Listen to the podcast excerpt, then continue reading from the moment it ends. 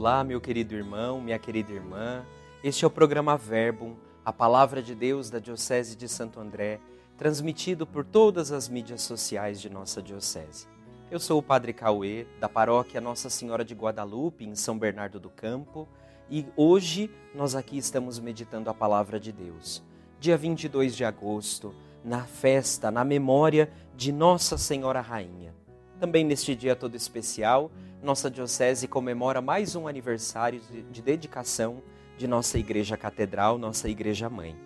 Vamos meditar então a palavra do Senhor, o Evangelho de Lucas, no capítulo 1, versículos de 26 a 38, que diz assim: Naquele tempo, o anjo Gabriel foi enviado por Deus a uma cidade da Galileia chamada Nazaré, a uma virgem prometida em casamento a um homem chamado José.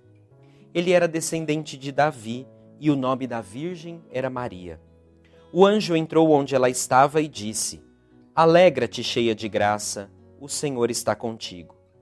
Maria ficou perturbada com essas palavras e começou a pensar qual seria o significado da saudação. O anjo então disse-lhe: Não tenhas medo, Maria, porque encontraste graça diante de Deus. Eis que conceberás e darás à luz um filho a quem porás o nome de Jesus.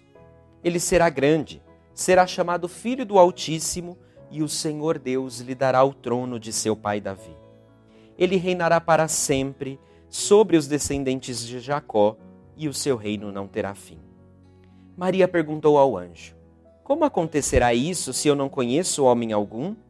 O anjo respondeu: O Espírito virá sobre ti, e o poder do Altíssimo te cobrirá com sua sombra. Por isso, o menino que vai nascer será chamado Santo, Filho de Deus. Também Isabel, tua parenta, concebeu um filho na velhice. Este já é o sexto mês daquela que era considerada estéril, porque para Deus nada é impossível. Maria então disse: Eis aqui a serva do Senhor, faça-se em mim segundo a tua palavra. E o anjo retirou-se. Palavra da salvação, glória a vós, Senhor.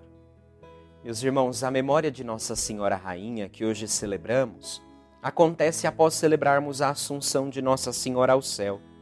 Maria não goza um, mérito ou uma herança familiar para ser rainha, mas por graça de Deus que a fez mãe do seu filho, o Filho do Altíssimo. Nós ouvimos no Evangelho a cena do envio do anjo Gabriel a presença de Maria, uma jovenzinha galileia que era da cidade de Davi. Ao chegar até a Virgem, então, o anjo a saúda com um convite cheio de esperança. Ela deve se alegrar, pois está preenchida pela graça de Deus que está com ela. Esse anúncio do anjo é um anúncio também a todos nós ainda hoje. E é o anúncio que eu gostaria de fazer a você. Alegre-se. Devemos nos alegrar do mesmo modo como Maria se alegrou pois Deus está conosco. Maria, no entanto, ela fica perturbada com essas palavras e ela medita no seu coração o significado da saudação. Maria é um exemplo de uma mulher, de uma pessoa que discerne bem, não se precipita, sabe esperar. Pedimos isso ao Senhor também neste dia. O anjo então comunica a Maria sua missão. Ela dará à luz um filho que se chamará Jesus, o Filho do Altíssimo e o reino dele não terá fim. Certamente essa missão é um pouco grandiosa para uma simples jovem galileia. Por isso Maria questiona como isso vai acontecer.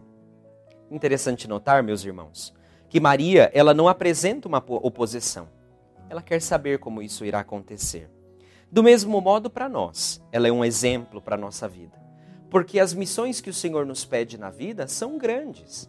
O desafio que o Senhor nos propõe em nossa vida são enormes. Mas coragem, Deus está conosco.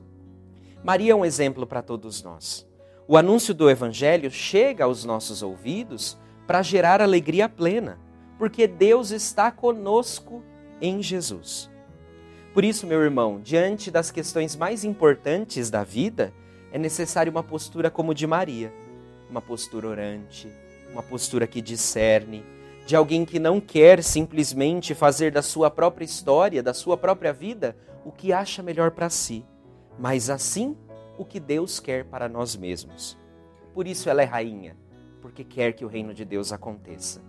Você também, meu irmão, pelo seu batismo, foi chamado a participar do munus de Cristo de ser sacerdote, profeta e rei. Também faça com que o reino de Deus aconteça.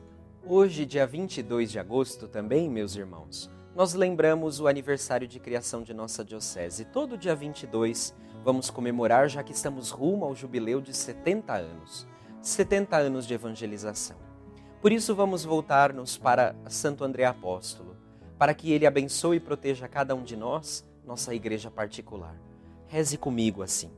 Santo André Apóstolo, padroeiro de nossa igreja diocesana, a vós me dirijo na esperança e na fé. Intercedei por mim diante de Deus. Vós foste escolhido e chamado por Jesus Cristo para fazer parte do número dos apóstolos que o seguiram por perto participando de suas aflições e suas dores. Por isso que creio que estás glorificado com ele. Vós foste missionário da primeira hora, levastes até Jesus vosso irmão Simão, que recebeu dele o novo nome de Pedro. Leve-me até Jesus todos os dias de minha vida, para que nele eu encontre a salvação e seja, em virtude do meu batismo, feito missionário do Evangelho.